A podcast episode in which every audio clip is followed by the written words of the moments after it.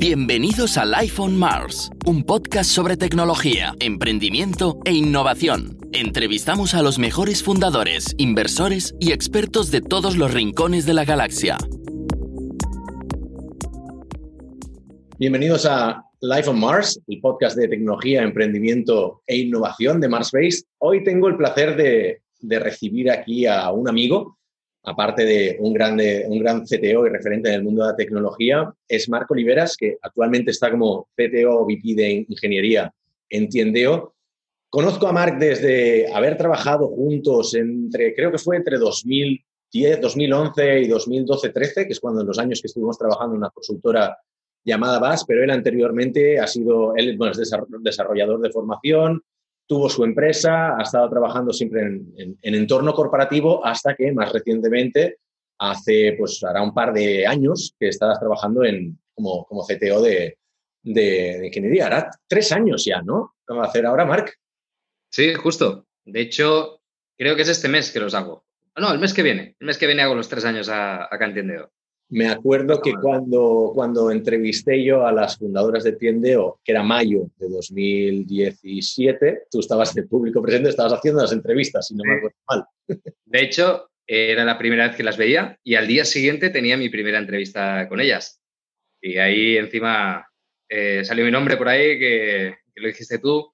Recuerdo que se giraron, las saludé diciendo, sí, sí, soy yo. Mañana nos vemos. Y bueno, estuvo, estuvo divertido. Mira, sabes que las cosas siempre empiezan de la forma más impensada. Exacto. lo tiene. Exacto, exacto. ¿alguna cosa que me haya dejado de tu background que quieras destacar, sobre todo reivindicarte como, como que eres developer para ganarte más credibilidad en el mundo de la tecnología con tu equipo? ¿Algo que me haya, que me haya dejado?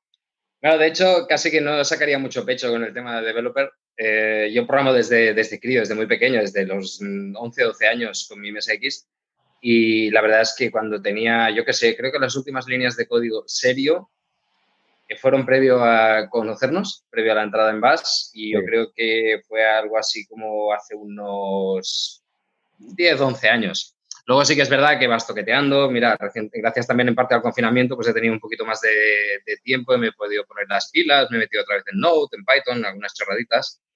Nunca alejado, evidentemente, de la tecnología, pero prefiero no llamarme desarrollador, porque si no, estaría eh, siendo un poco hipócrita o al menos eh, demasiado condescendiente con los que vamos fichando y la gente del equipo que realmente son los que ahora yo puedo llamar developers como Dios manda.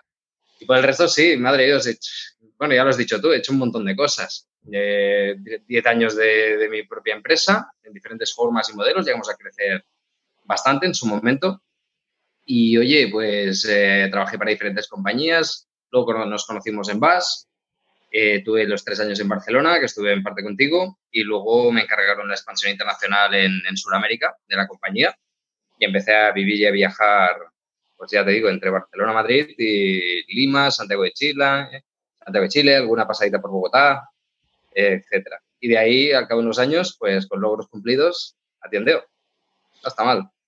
No está mal. Me interesa bastante el contraste entre el, el tipo de perfil que tenías más en, en BAS, en consultoría más tradicional, ¿no? Entraste quizás como project manager, pero transicionaste hasta ser gerente de la empresa y era un tipo de venta muy enterprise, ¿no? Y aunque tú estás más involucrado en la, en la parte comercial, tienes un perfil muy interesante que creo que poca gente tiene y creo que en parte compartimos, que es el de persona que sabe hablar técnico y sabe hablar humano, ¿no? Y entonces es, puede, puede gestionar la, digamos, la, la balanza entre business y tecnología, ¿no? ¿Cómo se fue forjando este tipo de, perfil en tu caso? ¿Cómo, ¿Cómo, descubriste esta pasión más por la, parte comercial?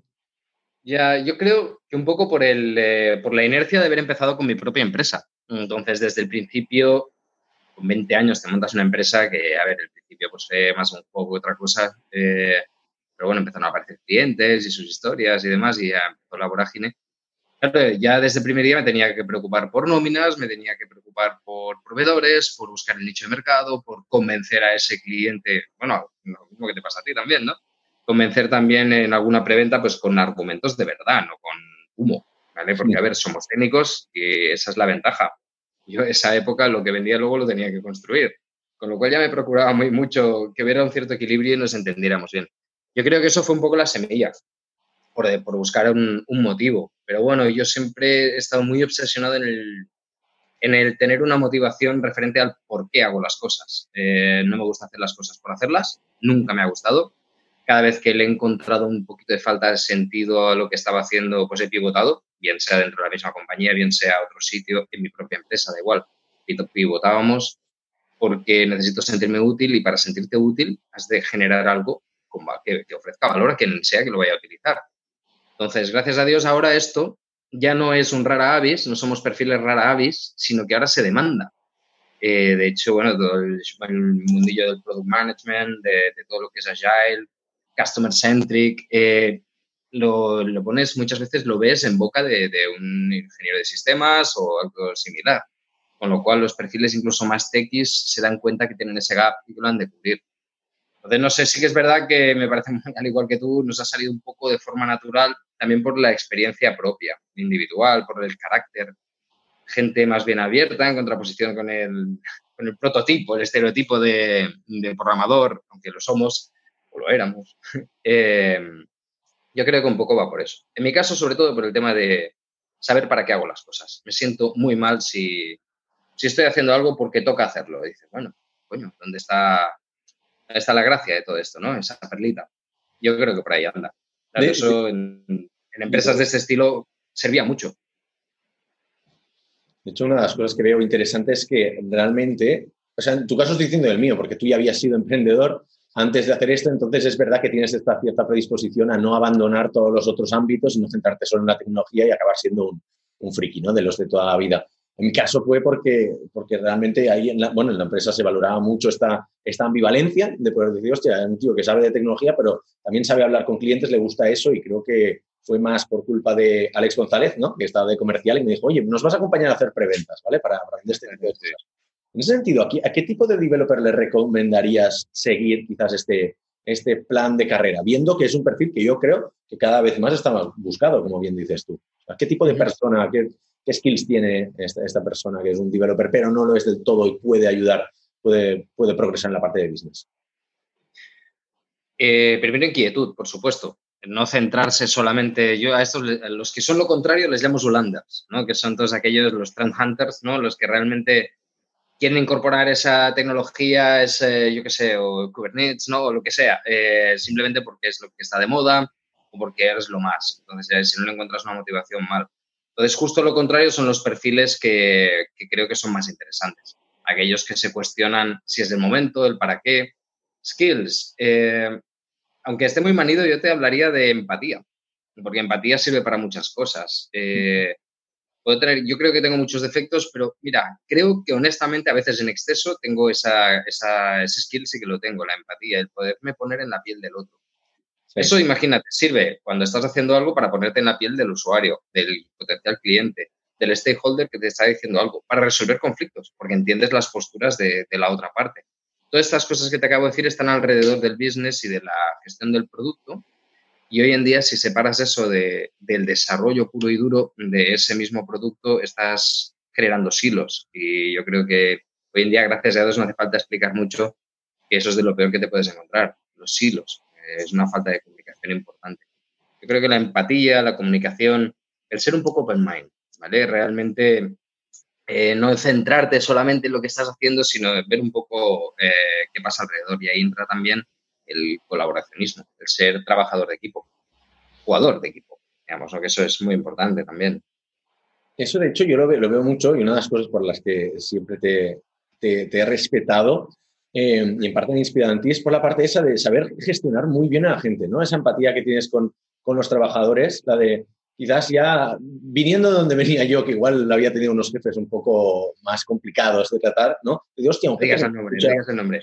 No, no voy a decir nombre, ¿no? Pero es como, hostia, un jefe que te escucha, que se sienta contigo, que te entiende, que te dice que seas menos corporativo y que busques un poquito más las cosas por tu lado.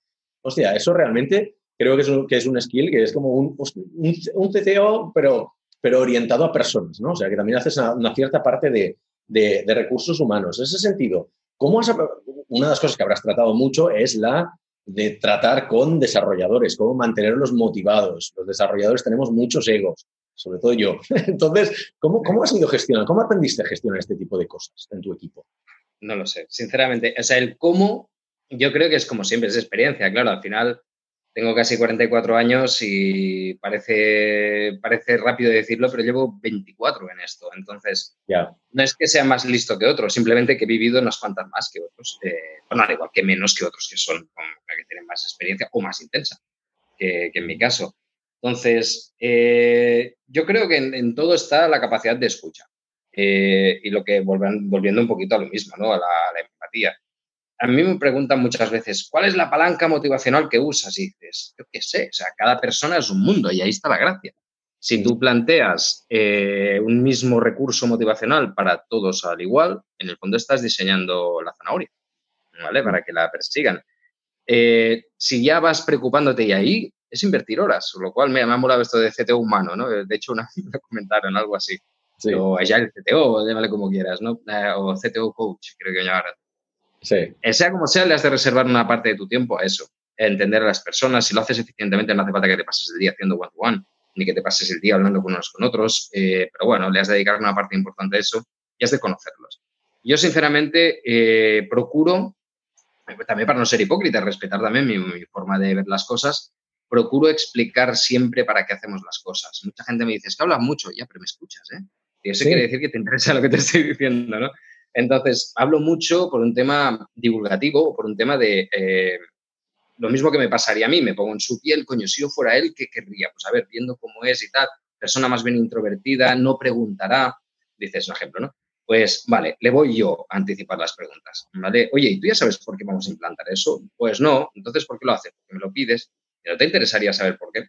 Te le das un poco la vuelta y siempre buscar el explicarles el objetivo. Por eso me gusta tanto ahora esto de los OKR, y estoy tan obsesionado desde hace un par de años y modelos parecidos, porque realmente es una forma de dar visibilidad y motivar, por tanto, eh, de los objetivos, lo que realmente se espera de la gente y de los equipos, darle total visibilidad. Si consigues eso, entiendes los objetivos, están alineados con ellos y te enteras si no lo están, y por lo tanto le das la vuelta, mm, a ver, luego hay cosas ya extrínsecas, digamos, muy, muy obvias salarios, reconocimientos, cosas así que también es de vigilar y, no es el mismo baremo para todo el mundo. Pero bueno, ahí está la clave, en no tratar las personas como fichas, sino, bueno, ver un poco cómo son, qué les puede interesar y jugar mucho con los equipos.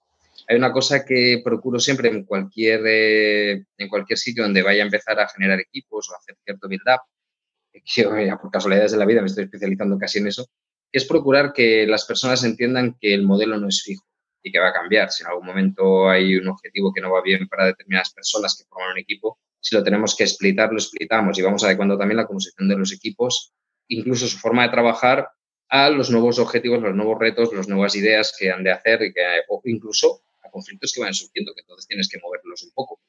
Si ellos aceptan este modelo líquido, por decirlo de alguna forma, o modelo flexible, tienes armas. Y entonces, a partir de ahí, lo que te he comentado, ¿no? Eh, empieza a adaptarlo en función de todas estas variables, de las necesidades, de los objetivos, de las personas, las relaciones entre ellos, los equipos que tienes, etc.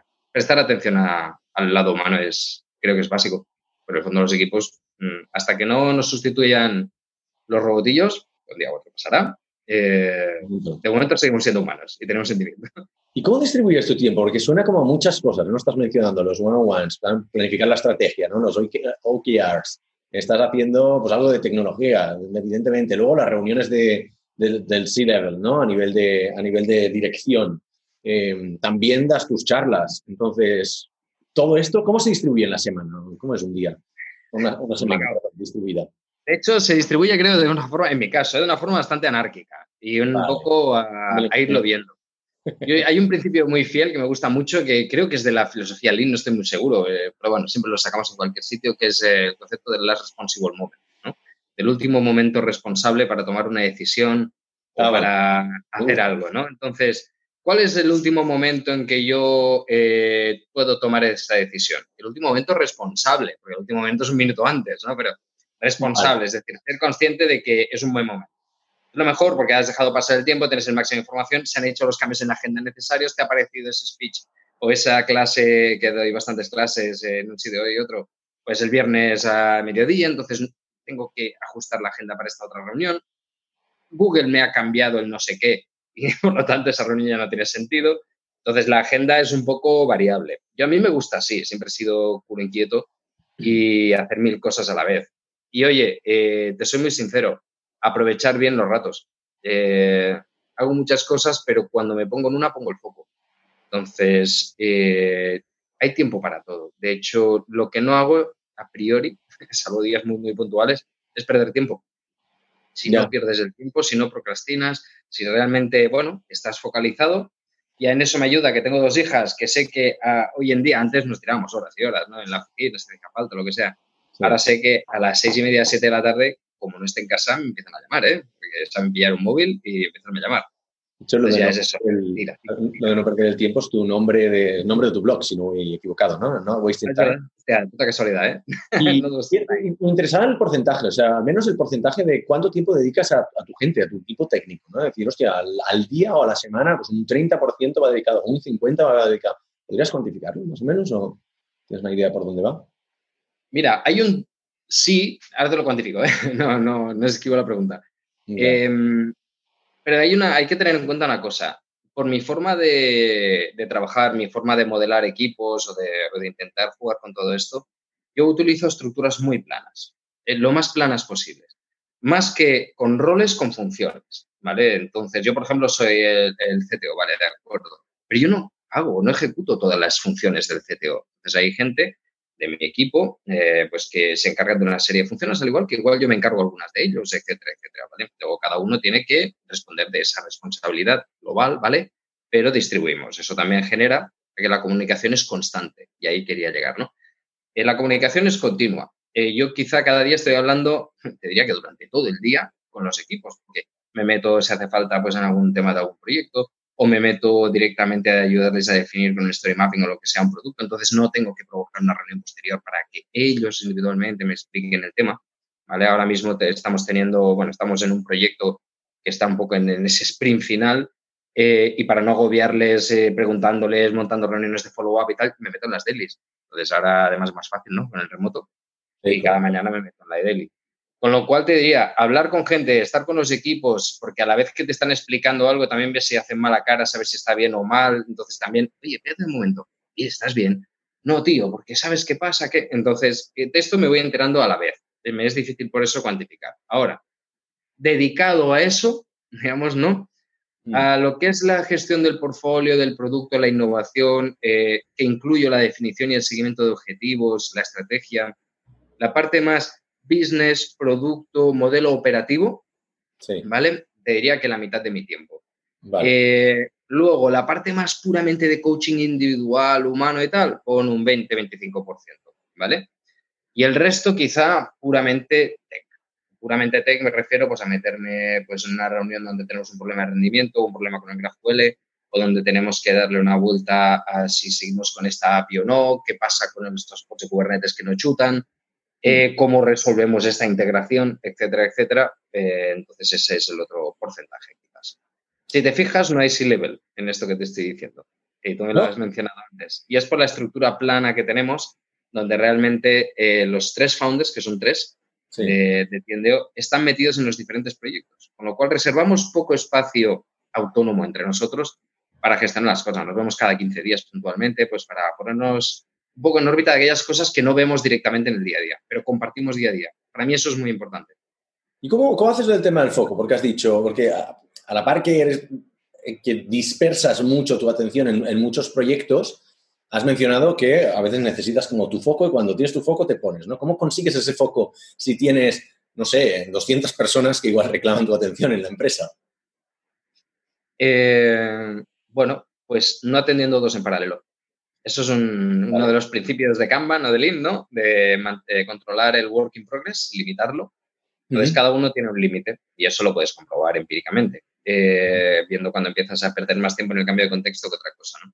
Cuando me refería, yo creo mucho en eso como la principal llave, la principal palanca de ganar eficiencia, eficacia, mejor dicho, ¿vale? Entonces, em, yo creo que puedo cambiar muchas veces de contexto durante el día siempre y cuando haya un principio y un final, como mínimo un punto seguido, después de cada, una de, eh, de cada uno de los segmentos. ¿vale? Entonces, eh, me viene por la mañana, me tomo un café y mientras estoy hablando con un chico que tiene un problema con el proyecto, me comenta no sé qué. A partir del momento en que termino eso, podríamos decir que libero mi foco, entonces me voy a otra cosa y así voy haciendo. Lo que procuro es, mientras estoy en una reunión, no atender a otro que mientras tanto me va hablando o a la vez estar escribiendo un mail. Intento, ¿eh? quiero decir, hay veces que evidentemente esto se te escapa. Y eso es una aplicación muy libre de la técnica Pomodoro, que esa seguro que la conoces. Eso de ponerte 25 minutos solamente con una cosa y a los 25 minutos parar, descansar, respirar 5 minutos, decidir si sigues otro sprint más de 25 minutos en ello o cambias de tema. Y sobre todo, composites, te vas a reír, pero tengo ahora aquí en el despachito que tengo aquí en casa, tengo, trabajo con tres monitores, el grande, el del portátil y otro, y uno lo tengo apagado y lleno de posits. Ah, Entonces es la forma de, em, lo que, no, lo que tienes que liberar es la mente. Entonces, en el momento que termina o estás, que te vienen con otra cosa, es, un momento, aunque sean un posit, tres palabras, tres frases en un notepad, en, Git, donde quieras, ¿vale? Te lo pegas liberas mente, te dedicas foco, concentración a ese otro tema. Luego el cambio de contexto, que lo he intentado eficientar, es más, es más fácil. Si has de volver a tirar del hilo, cagada. De hecho, en vuestra oficina, una de las pocas cosas que recuerdo de vuestra oficina, eh, aparte evidentemente de la, terraza espectacular, es el tema de que está llena de post-its por todos lados, o sea, muchísimo color y está toda llena de post-its. O sea, que no solo eres tú, igual es una cosa de, de cultura empresarial. Voy a preguntar, porque una cosa que me sorprende es que, dado que dices que tú tienes una organización muy anárquica y que y que estás pues, disperso en muchas cosas, pero sin embargo parece que eres como muy disciplinado en seguir, pues eso, has mencionado Kanban, Pomodoro, eh, no sé, dos o tres metodologías más, parece que sigues muchas metodologías, ¿no? O sea, ¿cuántas de ellas son por convicción personal y cuántas te han venido por empresa? Mm, todas por convicción personal. Vale. Absolutamente todas. He tenido esa suerte. Eh, de hecho, lo único que me vino hace años medio impuesto fue ramificaciones del PMI y cosas así. Eh, gracias a Dios, hace años que no utilizo el Microsoft Project, no por nada en contra de la herramienta, que para pintar y colorear está muy bien, pero sinceramente no sirve para nada. es para autoengañarte o hacerte un ROM a base de alto nivel y para eso, oye, un Excel también va bien, ¿sabes? O, incluso Mural o Miro, uno de estos que van de coña para hacerte tus mapas mentales y tus historias, ¿no? Mm. Em, yo, eh, cuando estaba en la época de donde estaba trabajando en VAS, pero con la expansión en Latinoamérica, que me encargué de, Lima, de Perú y de Santiago de Chile, eh, ya vi cuando aterricé ahí eh, que ahí tenía que hacerlo un poco by myself, un poco a mi manera, porque realmente em, no podía implantar los modelos clásicos de trabajo y demás, porque eran equipos súper pequeños al principio y los clientes ya eran grandes desde el minuto cero. Telefónica, Mafre, Claro, eh, Pacífico Seguros, bueno, una serie de compañías de alto nivel, algunas ya venían arrastradas de la central, digamos, otras porque se había hecho buen trabajo de prospect allí, además con la marca, la brand de, de VAS detrás. Em, y bueno, la verdad es de que a la hora de expansionarlo, eh, bueno, te dabas cuenta de que tenías que hacerlo un poco lo mismo, ¿no? Tenías que hacerlo un poco toda la vez. Tenías que hacer el business development, acompañar eh, como sales o igual, ir tú mismo a los clientes e intentar, iba a decir vender la moto y no es cierto, porque en el fondo vendíamos proyectos que nos creíamos y éramos capaces, ahí más o menos luego salieron todos, ¿no? Pero bueno, vas ahí, déjame decirlo, va, vender la moto, eh, sacar un poco las necesidades del cliente, luego te vas para casa, para la oficina, ves el equipo, tienes que montarlo y dices, pero yo no puedo estar en las dos cosas a la vez. Luego, además, te llamaban desde la central que tenías que atender pues, a la parte financiera de los proyectos o de, estabas montando una oficina evidentemente también teníamos un country manager que teníamos que tratar de otros temas con él y tal. Digo, Entonces, todo salió un poco, hacía años de esto, yo había estado escuchando hablar de Agile, me puse a leer y dije, hostia, pero si, a ver, son estos principios que, tenemos en la cabeza todos, pero ya les han puesto nombres, eh, se entiende, hay un razonamiento detrás, hay argumentario para convencer a terceros de hacer eso. Y ahí pues empezamos, eh, montamos células, empezamos a trabajar tal, y yo organicé las dos oficinas incluso como si fueran escalado de Scrum.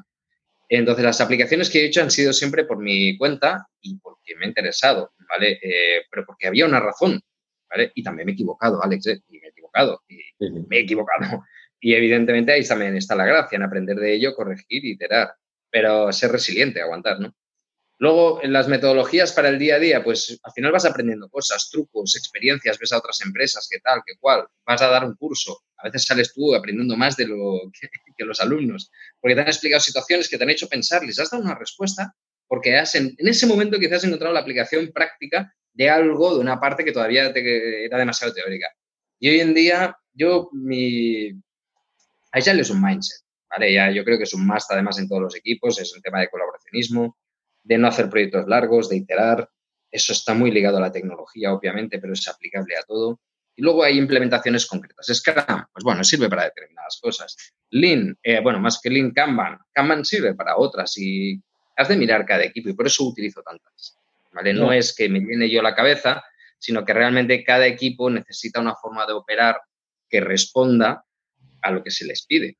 Entonces, si hay un equipo que está haciendo un continuo de cambios, de variabilidad, se les pide sobre todo entregas rápidas a tiempo de cosas a veces inconexas entre sí, hostia, eh, a ver, aunque sea un extremo, pero Kanban, no le vas a meter Scrum, porque Scrum requiere pues, un pensamiento con objetivo durante un sprint, tres, cuatro semanas, y bueno, intentar interrumpir lo menos posible. Estoy banalizando mucho, ¿vale? Ahora lo escucha aquí un el coach, me va a pegar cuando salga de casa. Pero bueno, es para resumirlo. Entonces, cada uno, y ahora lo mezclo todo con un trabajo sobre todo de objetivos, y luego te das cuenta que eso aplica a cualquiera de estos métodos. Stream Programming, eso seguro que tú conocerás un huevo de esto. Em, hay un montón de hay un montón de prácticas muy buenas que está, he llegado a pensar que hasta se pueden aplicar fuera de IT, ¿vale? Eh, yo qué sé, el pair programming. Eh, de hecho, si tienes que hacer una transición de un product owner hacia otro, o tienes que incluso, imagínate a alguien de recursos humanos, por poner un ejemplo extraño, ¿no? Que tienes que, eh, pues bueno, hacer un onboarding de alguien y solamente tienes dos o tres semanas porque la otra persona se te va de la empresa, etcétera, etcétera, ¿vale? Eh, ponerlos a trabajar juntos con una serie de, un poquito de disciplina, con un shadowing, eh, es extreme programming. Bueno, es, perdón, es pair programming en este caso, ¿no? Y es aplicable a, otros mundos. Entonces intento buscarle también cuando le pones nombres a las cosas, es una forma de ejemplificar algo. Entonces mm. tú no le estás diciendo, utiliza la técnica Pomodoro. No, le estás diciendo, coño, cuando te vengan con una cosa y es importante, ponle atención a eso, no estés así, porque espera un segundo, porque, porque entonces no lo vas a conseguir. Y yo no, no puedo darle nombres a las cosas. es la forma de hablar, ¿no? Ya, y de hecho, al menos veo muchos paralelismos entre, pues eso, seguramente el, equipo que hicieras crecer con tu empresa, pero luego, pues con VAS, anteriormente en Concentra, si no, iba, si no voy equivocado, luego con la, expansión en Latinoamérica que llegaste a tener como 100 personas por oficina, si no me acuerdo mal, Ahora entiendo que también cuando entraste pues no eran los mismos números de gente. O sea, se te da bien el tema de hacer crecer equipos técnicos, ¿no? ¿Cómo, cómo consigues fichar a gente y cómo les, les convences para unirse a este tipo de proyectos? Sabiendo, o sea, por el tema de la escalabilidad, es quizás son las condiciones o por cómo es el management, son las, las, las jerarquías planas estas que dices tú. ¿Cómo lo enfocas? Bueno, todo lo que has dicho ya es una respuesta, desde luego. a mí me gustan las eh, preguntas que ya traen la respuesta implícita, o sea, ya... Entonces, ¿para qué quieres un invitado? Quiero para ver si me equivoco, es cierto lo que dices. Eh, hay, claro, cada, no es lo mismo el argumentario, digamos, de, que teníamos en base en Latinoamérica, además la cultura es muy diferente, la de la gente de allí, obviamente, ¿vale? Y no es peor, ¿eh? simplemente diferente. Tienes unos recursos también, eh, por ejemplo, sin ir más lejos, aquí en España, entiendo, no es lo mismo la oficina que tenemos en Galicia, que es más startup inicial, porque realmente se juntó un equipo de la nada. Eh, hemos tenido mucha suerte y, estamos encantados con ellos. Si me, escuchan aquí, gracias por estar. un equipo fabuloso, pequeñito, pero claro, tienen una filosofía, están, en un work, en un work center, están eh, medio aislados. Eh, además, hemos conseguido una estructura plana allí también, sin leads ni nada, se han llevado súper bien. No es lo mismo el convencimiento que tuvimos que trabajar con ellos, el, enamoramiento, la fase esa del enamoramiento de cuando estás eh, fichando, digamos, que el mismo que tenemos en la oficina de Barcelona. Entonces, cuando estás un poco en, horas bajas, lo mejor es motivar con el, o sea, intentar convencer con lo que uno se cree. Y en mi caso, me gustan mucho los retos, mucho, más que un tonto caramelo. Eh, entonces, a mí me gusta el challenge. El, hostia, pero esto es imposible. Imposible. No vamos a conseguirlo, pero por el camino vamos a sacar cosas, ¿no? Me gusta eso. Yo cuando entré en Tiendeo, el equipo era, no, me gustaría no equivocarme, pero yo juraría por un número aproximado de unas 25 personas. Además venían de una cierta debacle. Eh, entonces, hostia, dices, eh, muchos decían, te metes en este marrón. Digo, es un marrón. De hecho, es una oportunidad, ¿no? Cualquier crisis es una oportunidad. Exacto, ¿no? Pero era un challenge total. Implantar ya el hacerlos escalable, crecer. Eh, entonces, bueno, al final el resultado pues ha sido que en dos años pasamos de 25 más o menos a 90 personas. Operando, transformando a la vez todo un monolito gigante que, había allí, que todavía estamos en ello. ¿Qué, consistía ese challenge? A nivel tecnológico, hablemos del challenge. ¿Qué consistía? ¿Que era solo tecnológico? Organizacional? Has mencionado temas de motivación, o sea, ¿cuál era el panorama cuando entraste? Mira, eh, ahora dos años después o tres años después lo puedo resumir mejor, porque al principio fue, hostia, hostia, y irlas venir eh, viendo. Luego por todas partes. Estaba claro que se tenía que rearmar un grupo, eh, porque había marchado una parte importante. También se tenía que retener a la gente que quedaba, y eso además funcionó bastante bien. de hecho, aún están ahí. y luego em, conseguir que todo este crecimiento fuera escalable había muchas aplicaciones con muchos problemas. Esto es un tema también muy típico de una startup de éxito. ¿eh? Es, no es una crítica a nadie, porque tú lo sabrás también. O sea, empiezas montando rápido porque en startup, ¿no? Tienes que probar, eh, a ver, esto funcionará, no, tira para atrás. Entonces, eso te provoca muchas veces capas y capas de código no del todo resueltas. Dices, lo típico, ¿no? De decir, no, pero luego ya lo corregiré. Sí. Entonces, luego ya lo corregiré, ya, ya lo encontrarás, ¿no? Entonces, porque el negocio te come yo siempre explico lo que es el efecto bola de nieve, ¿no? Que al principio hay poquitos copos, cuesta mucho arrancar, pero a la que empiezas a coger ritmo, empiezas a coger volumen, empiezas a bajar pendiente, ya puedes correr, porque esto va acelerando, ¿no? Entonces, déjate tú, no, es que me he dejado ahí, sí, sí, tira, tira. Entonces, es muy típico de encontrarte, de hecho, prácticamente todas las startups de cierto éxito, las scale-ups, ¿no? Digamos, de, eh, de más o menos 5, 6, 7 años de vida, incluso más, eh, tienen un monolito, porque es la forma de crecer rápido. Entonces, a partir de aquí llega un momento que te haces más, hombre, corporate del todo no, pero te haces más grande, más enterprise, tienes que empezar a soportar. Nosotros soportamos 80 millones de visitantes únicos mensuales, que se dice rápido, que son 80 millones. Es una barbaridad de tráfico, estamos en 45 países. Sí. Bueno, eh, la transformación de eso, manteniendo los niveles de, de resistibilidad, de, digamos, de reliability, realmente es, es complicado. Eso fue uno de los retos, transformar todo eso tecnológicamente, conseguir el equipo para hacerlo, juntar producto y tecnología. Y todo ello, si quieres, le aderezas un poco y que todo eso sea con un trasfondo de cultura agile un poco más ortodoxo, porque era el mindset siempre lo ha habido, entiendo. ¿Qué era ¿Que eran equipos completamente separados y no se hablaban o, que no...? hombre, decir que no se hablaban significaría que no son amigos, no sé eso. Pero, digamos, sí. La respuesta a lo que tú quieres preguntarme, obviamente, es esta.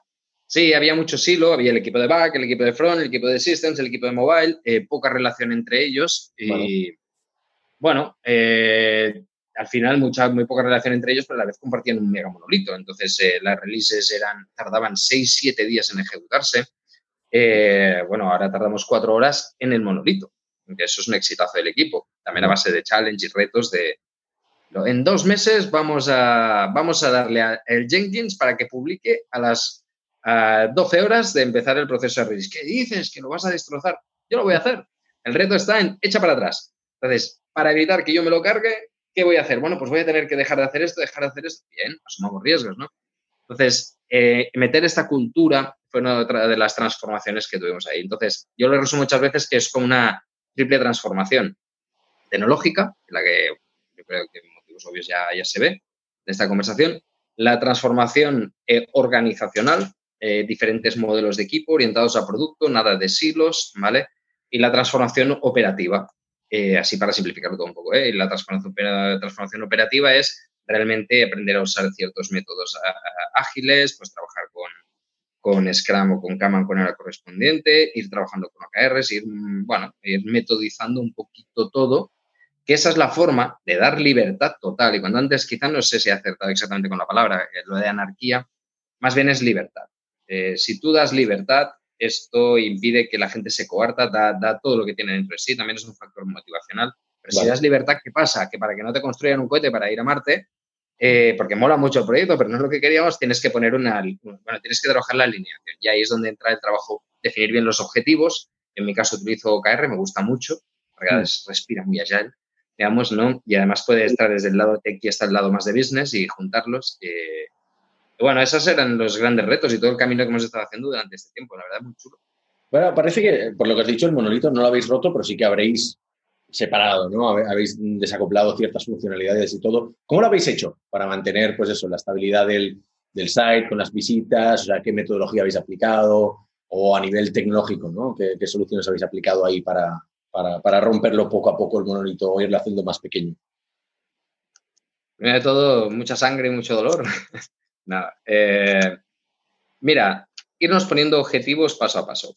Eso para empezar. No hacer el típico roadmap a dos años vista y dentro de un año y tres meses y dos días vamos a estar eliminando esa base de datos y unificando esto, porque kilosa. Eso una. La otra, eh, como punto de partida, tener muy claro que teníamos que buscar un equilibrio, y eso fue parte de la venta, digamos, a los, a los funders, a business, eh, que costó cero, ¿eh? Eran muy, muy conscientes de todo esto.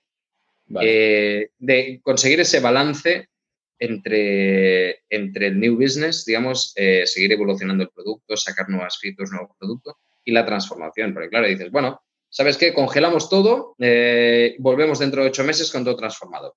Inviable, ¿vale? Entonces, esa convivencia hace que además tengas que soportar estos volúmenes de tráfico y ahí entra, entra un poco el, el cirujano.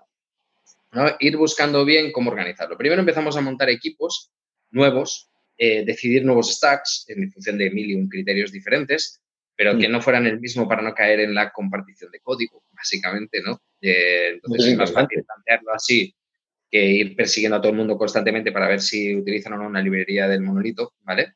Pero te obliga a aplicar otros perfiles, entonces, si utilizáis otras tecnologías, ¿no? Bueno, y también dentro de la... De hecho, ahora mismo los que están pilotando una de las grandes transformaciones, bueno, es un mix, hay un equipo que es gente totalmente nueva, y, bueno, nueva ya hace dos años largos están. Y el otro es el propio equipo que generó desde el principio el monolito. Ahora mismo, con un hacha, se están cargando partes. Eh, esa, por ejemplo, esta parte, o sea, a veces puedes, nosotros teníamos diferentes sistemas de generación de catálogos, de generación de, de imágenes, eh, de envío de notificaciones a móviles, además miles y miles y miles al día, eh, que fallaba mucho. Entonces empezamos por esos. El primer criterio fue un, ¿qué es lo que más nos quema? ¿Qué nos quita tiempo para seguir desarrollando, para seguir evolucionando o seguir transformando? Los bugs. ¿Dónde están la inmensa mayor parte de los downs, los bugs, los problemas? En estas tres aplicaciones. Está claro. Pilla el trabuco, que el primero que nos tenemos que cargar son esos tres. Que no es fácil, ¿eh? ahora parece muy fácil decirlo. Empezamos por esos con nuevos stacks. Porque, bueno, había un poco la, la casualidad, bueno, uno de ellos no, pero la mayoría eran sistemas medio autónomos. Entonces, cuando ya no son tan autónomos, lo que tienes que hacer es crear un poco eso de la arquitectura hexagonal, ¿no? Tú no la tienes dentro del monolito.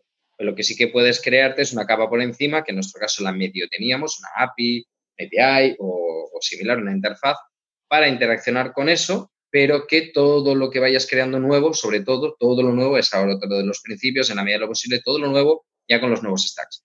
Hostia, pero es que solamente es una página que es casi igual que está dentro del monolito, pero que además tira de la base de datos y tal créate un endpoint dentro de la API que tire de esa información, te la suministre, pero ya tienes el frontal y parte de la lógica bueno.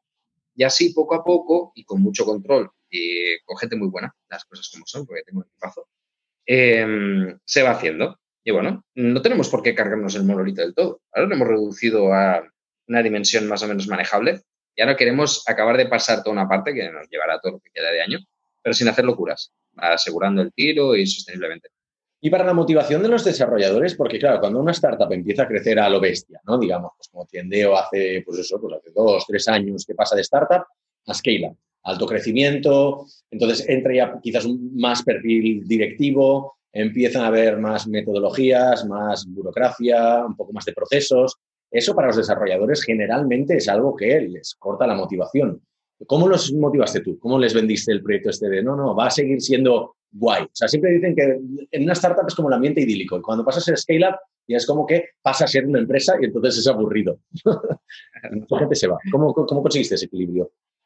Eh, bueno, primero, no hubo un cambio de la noche a la mañana. A mí, yo eh, he trabajado con muchos cambios en muchas empresas, en muchos sitios, e incluso algunos responsabilizándome de la gestión del cambio. Sí. Y al principio eh, todo el mundo es muy valiente. Para nada, tomo por saco, todos pasamos a esto rápido y no sé qué. Eso nunca funciona. Idealmente, eh, hacer los cambios poco a poco. Cuando digo sostenible me refiero a que cuando hayas hecho uno, revises si es ok, lo dejas bien fijo, sostenible y pasas al siguiente eslabón. Que ya veas que no tengas que volver para atrás. Te puedes olvidar un poco de eso y lo consideres cambiado. Eso no lo puedes hacer en un Big Bang, eso lo vas haciendo poco a poco. Esto aplicado a lo que tú comentas, eh, pues bueno, un día se demuestra, ahí explicar muy bien el por qué, ¿no? Y pues un día necesitamos incorporar pues una cierta metodología y te sientas con el equipo, les explicas la motivación, les enseñas bien, que no sea algo impuesto con un documento, si no haces un workshop, empiezas a trabajar con ellos, les explicas muy bien para qué hacemos eso, hostias que fijaros que el beneficio que esto nos llevará porque es tal cual, etcétera. y poco a poco ir haciéndoles partícipes de ello. De hecho, muchos procedimientos, muchas metodologías, el propio equipo ha participado en su propia implantación, en su propia definición desde el principio, incluso muchas veces en la elección. Es como lo de los OKRs, ¿no? Trabajamos con objetivos. OKR, una de las eh, características que tiene, diferente a cualquier otro modelo de estos, es que los objetivos son co-creados por toda la plantilla. Hay un modelo aspiracional que viene de arriba, más o menos, ¿vale? Y a partir de ahí, los equipos trabajan vale, la empresa quiere conseguir, me lo invento, ¿eh? doblar el tráfico. No te dicen cómo, dicen su pain point, qué es lo que quieren, ¿no? Ya, o su challenge. A partir de ahí, tú tienes esa libertad. Por, mucho procedimiento que tengas, y dentro de ese, marco tienes esa libertad, la motivación, yo creo que sigue así. La gente, bien que los programadores no nos quejamos por seguir un flujo muy concreto cuando estamos trabajando el despliegue, un sistema de interacción continua, eh, nos creemos mucho, pues el Gitflow no, pero eh, nos creemos mucho en nuestras pipelines, nuestros procesos de desarrollo, que los pasos no me toques el pod si no pasas antes por el testing, etcétera, ¿no? todo estos son procedimientos, no es el libre albedrío, digamos, ¿no? Y sobre todo hacerles ver que una cosa es que trabajes solo y la otra es que trabajes y no todo el mundo programa y hace las cosas igual, con lo cual se ha de crear ciertos estándares. Y esa es la base del procedimiento. ¿Cuáles son los, challenges que os esperan ahora a nivel de, de tiendeo, a nivel tecnológico? ¿eh? ¿Con qué estáis jugando? ¿Con qué estáis experimentando? Que digas, joder, esto realmente mola, o sea, realmente motiva al equipo o es eh, algo que no había hecho nunca antes. Ahora estamos trabajando, bueno, estamos eh, con la excusa siempre de destrozar el monolito, de irlo minimizando, no destrozarlo, sino yéndolo a hacer, haciéndolo pequeño. Y como hemos organizado los equipos un poco por dominios, hay el, de, equipo de Identity, el equipo de campañas, el equipo, fíjate que no hay equipo de front, de back y tal, sino que son equipos lo más autónomos posibles. No busco la autonomía 100% porque es imposible, a mi entender. Entonces, eh, busca el máximo posible.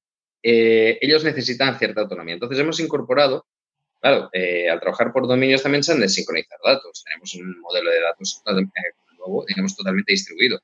Entonces, trabajamos con Colas, trabajamos con Rabbit, en la parte frontal, en la parte, digamos, middle frontal, en la web estamos implantando por primera vez o segunda un GraphQL eh, y a partir de ahí, pues bueno, esto nos ha llevado también a usar PC, a usar una serie de, más o menos nuevas tecnologías, todo en Amazon, eh, gestionado con Kubernetes. Eh, trabajamos también toda una parte de data muy importante y ahí todo está en AWS, evidentemente con todos los servicios de AWS y no te lo acabas nunca podrías tirar 80 años trabajando en OBS y irías descubriendo servicios y funciones y lambdas nuevas y cosas que dices, coño, también puedo hacer esto. Entonces, todo esto creo que es un reto continuo y además hay muchos frentes abiertos. Muchos, también somos bastantes, ¿eh? Las cosas como son. No es de ponerlo en proporción.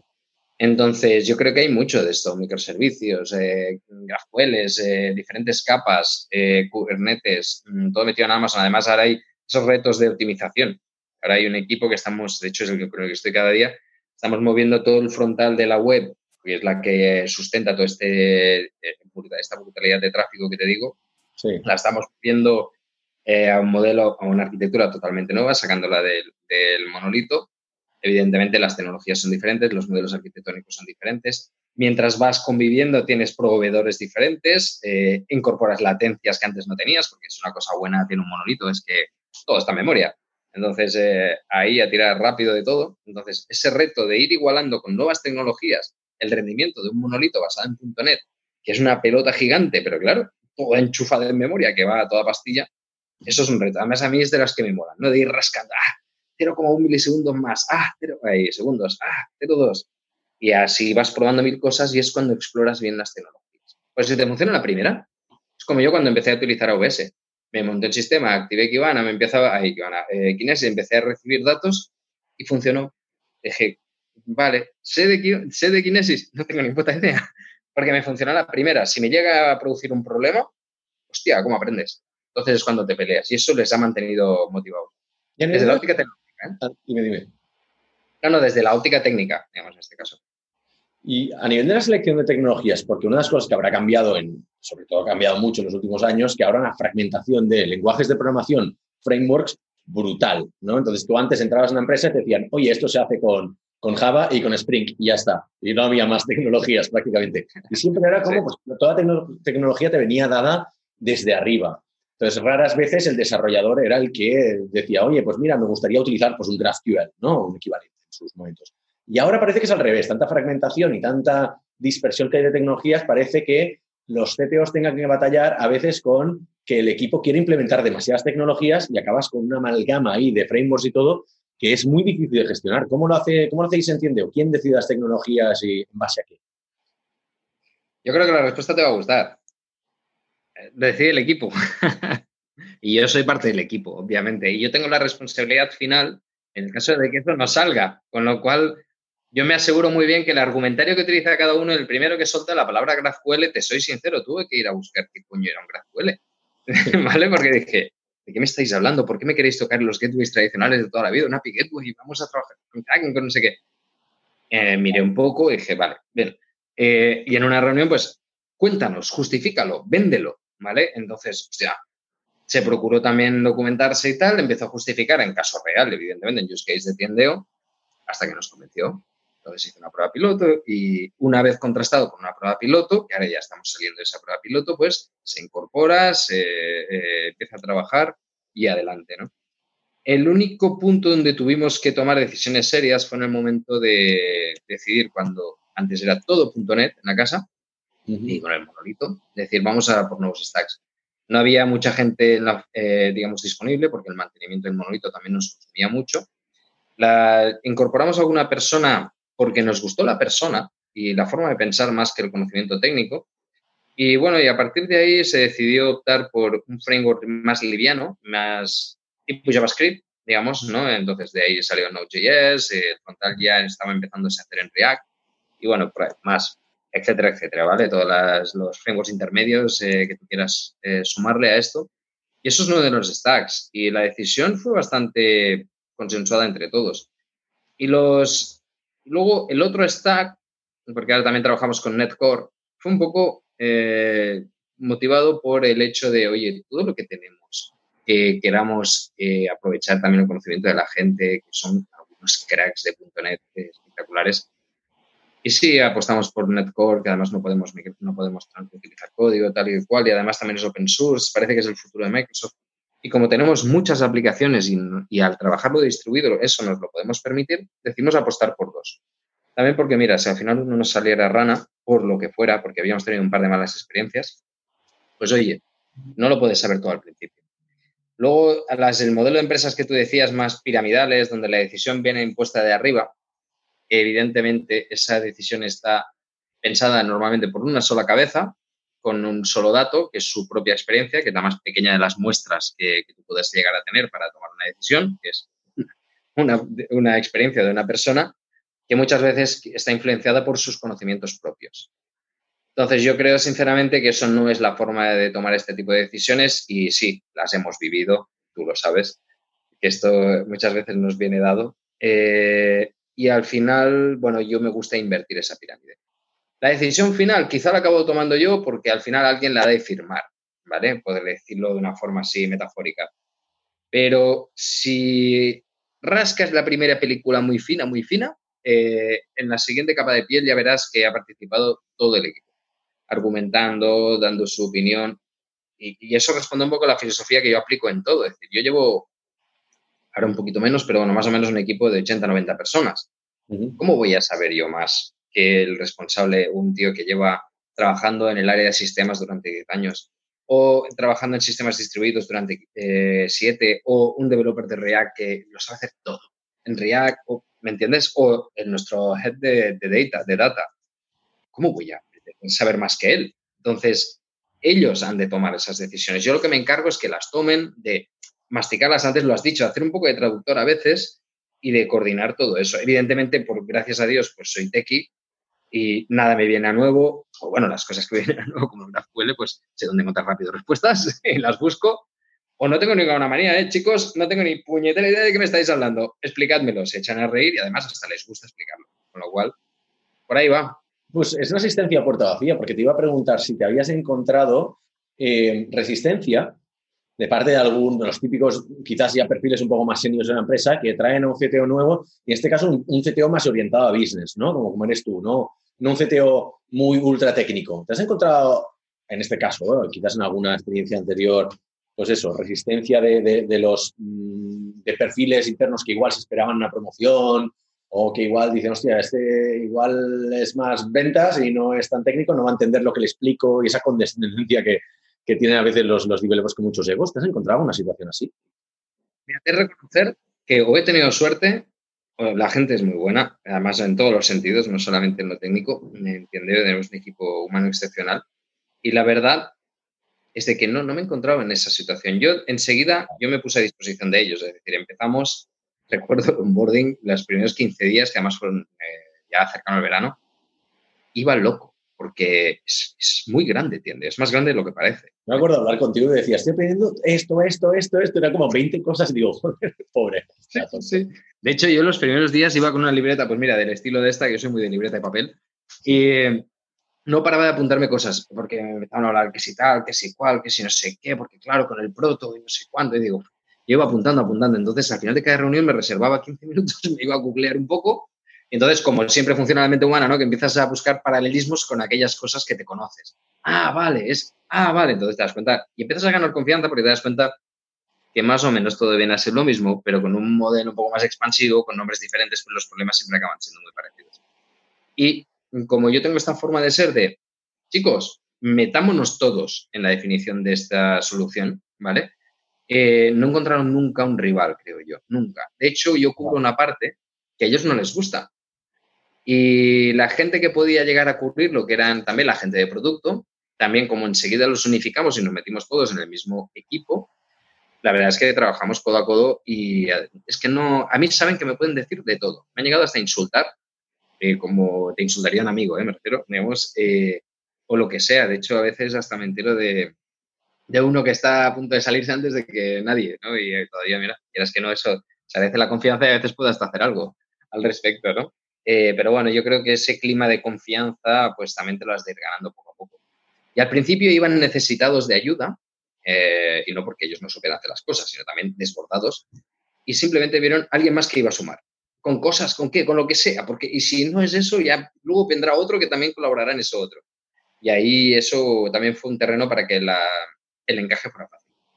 Dos preguntas rápidas para terminar ya, que ya estamos cerca del límite. Es, ¿qué gran cagada técnica te gustaría compartir con nuestro oyente? ¿Alguna, alguna gran cagada que, hayas hecho tú que dices, hostia, aquí realmente te escogí la tecnología inadecuada o lancé un deploy cuando no tocaba o metí, metí las manos en el código cuando no debía haberlo hecho y causó, no sé, se cayó el sistema? ¿Alguna gran cagada a nivel técnico que digas que te gustaría firmar? Mira, me acuerdo una que tampoco es que de hecho, te juro que no sé si fui yo o fue mi compi, pero eso hace muchos años. Estábamos, desarrollamos software para discos Castelló, no sé si lo recordaréis, eh, tal. Eh, y hubo un viernes por la tarde, era la época de Operación Triunfo, primera edición, David Bisbal y compañía, ¿vale? David Bisbal, sí, David Bisbal se llama, ¿no? Sí. Em, y bueno, era la época de que todavía se vendían discos. Arrasó, ¿no? Evidentemente, salió y tal. Y oye, jugando, yo era el DBA, eh, trabajaba con eh, Oracle, estábamos ahí metiendo de todo y no sé qué, no sé cuántos. Y yo muy valiente en esa época, estoy hablando cuando no tenía ni 30 años, 27 años, query con un delete sin adivinar, sin el word. Entonces, no sé cómo fue, no, no fue tan obvio como eso, ¿vale? Pero no sé cómo fue, pero me cargué absolutamente de máster, de, o sea, de, de, de, la base de datos maestra, hablo de datos, digamos, las, todas las líneas de pedido del nuevo disco de David Bisbal. Estamos hablando de miles y miles de líneas de pedido. Eso alimentaba stock, alimentaba movimientos, alimentaba inventarios, alimentaba ventas, alimentaba facturación y tal. Y cuando me di cuenta,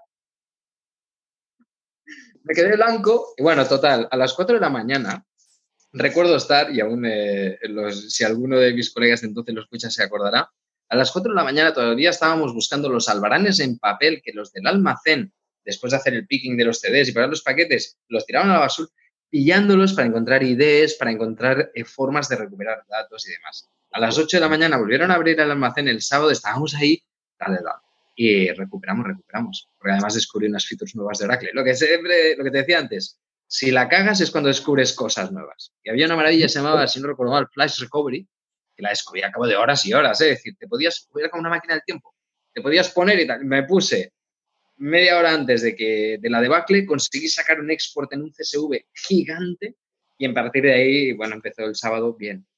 Yo creo que es la que, no es la cagada más gorda, pero sí la que he sufrido más. bueno, de verdad. ¿eh? Es muy buena, además firmada en primera persona, ¿no? Bueno, ya falta ver si fuiste tú o tu compañero, pero, pero hostia, esto es muy bueno. creo que fui yo, no estoy muy seguro, creo que fui yo, ¿eh? pero bueno, es igual. Y la, última, un poco para terminar, ¿qué es lo que haces tú que crees que te hace distinto al resto de personas en tu, en tu rol? ¿no? O sea, estoy buscando un poco cuál es tu toque. Siempre nos gusta decir, nosotros tenemos el toque marciano, ¿no? Más veis, hacemos cosas muy distintas al, al, resto de empresas que podrían ser nuestros competidores y luego lo explicamos, ¿no? Lo detallamos con nuestros clientes, con nuestros empleados. Pero, ¿cuál sería tu toque marciano? ¿Cuál es lo que dices? Yo hago excepcionalmente bien. no sé si lo hago excepcionalmente bien, creo que lo hago eh, y más que nada porque me he encontrado mucha gente que no lo hace y va en línea un poco de cosas que me has comentado. La, habilidad. O sea, adaptarme a las situaciones. A veces tú vienes con una mochila, ¿no? Donde tienes varitas mágicas para tal cosa, modelos de implantación de no sé qué en otra, esta herramienta con estas recetas de Ansible que funcionan espectacularmente para tal que cual. Y lo que no puedes es ir a una nueva empresa, sacar tus maletines y decir, chicos, a tomar por culo, esto es, ¿no? Entonces, ahora lo estoy exagerando. Pero eh, es donde fueres, haz lo que vieres. Cuando entras en un sitio, pon la oreja, entiende tal. Y eso implica no solamente cuando entras en una empresa por primera vez, sino cuando abordas un proyecto por primera vez, ¿vale? Y yo creo que esta fijación que tengo por entender el porqué, los objetivos reales, eh, no la solución que todo el mundo piensa que tiene que ser, sino cuál es lo que la necesidad correcta que tiene que cubrir, entenderla a bastante nivel. Creo que eso en un perfil técnico esa adaptabilidad, ese conocimiento del entorno, pues no la tiene claro. Eso va en contra que luego el día, como bien decías antes, el día es finito. Luego al final algunas otras cosas tienes que sacrificar, ¿no? Pero yo creo que eso quizá mm, y es lo que, bueno, junto con el tema de, la formación, que también me gusta un poco por el mismo motivo, las charlas y tal, yo creo que eso que quizás me hace un poquito diferente. Y que estoy, estoy cómodo cuando la cosa está fatal y tenemos que levantarla. Soy muy resiliente, en ese sentido, muy tozudo. Y eso ayuda, el tema de la transformación, doy fe de ello, o sea, de, pasar de vender SharePoints y LiveRace y, y otras historias enterprise en, en BAS, en grandes cuentas como tipo Telefónica, ¿no? O banca y sector seguros, a meterte en el lío de una startup con nuevas tecnologías que igual quizás no son las tecnologías más punteras, ya no lo sé, pero definitivamente son muy distintas a las que veníamos tocando, pues eso, Java 6 estábamos haciendo, ¿no? En, en base y tampoco hace tantísimos años, ahora a 7 años que, yo salí de ahí, ¿no? Pero, o sea, ese cambio... No salirte del círculo de confort eh, es lo que te hace crecer y es lo que te hace, pues bueno, que tengas retos y que eso se te valore. Yo entiendo que eso también al final, eh, no, no hablo en tema de remuneración y todo eso, pero al final tu, tu, tu entorno pues te lo valora porque, bueno, te ve un poco que siempre vas a sacar una solución u otra y no, no buscar esa solución perfecta, sino a veces, pues, salir y conseguir el objetivo que realmente se busque. Para eso las Muy bien, pues creo que con esto podríamos darlo por finalizado. Mil gracias, Marc, por tu tiempo. Suerte. A ti, Alex. Y dejamos, lo dejamos aquí. Nos vemos la, nos escuchamos la semana que viene. Gracias a todos.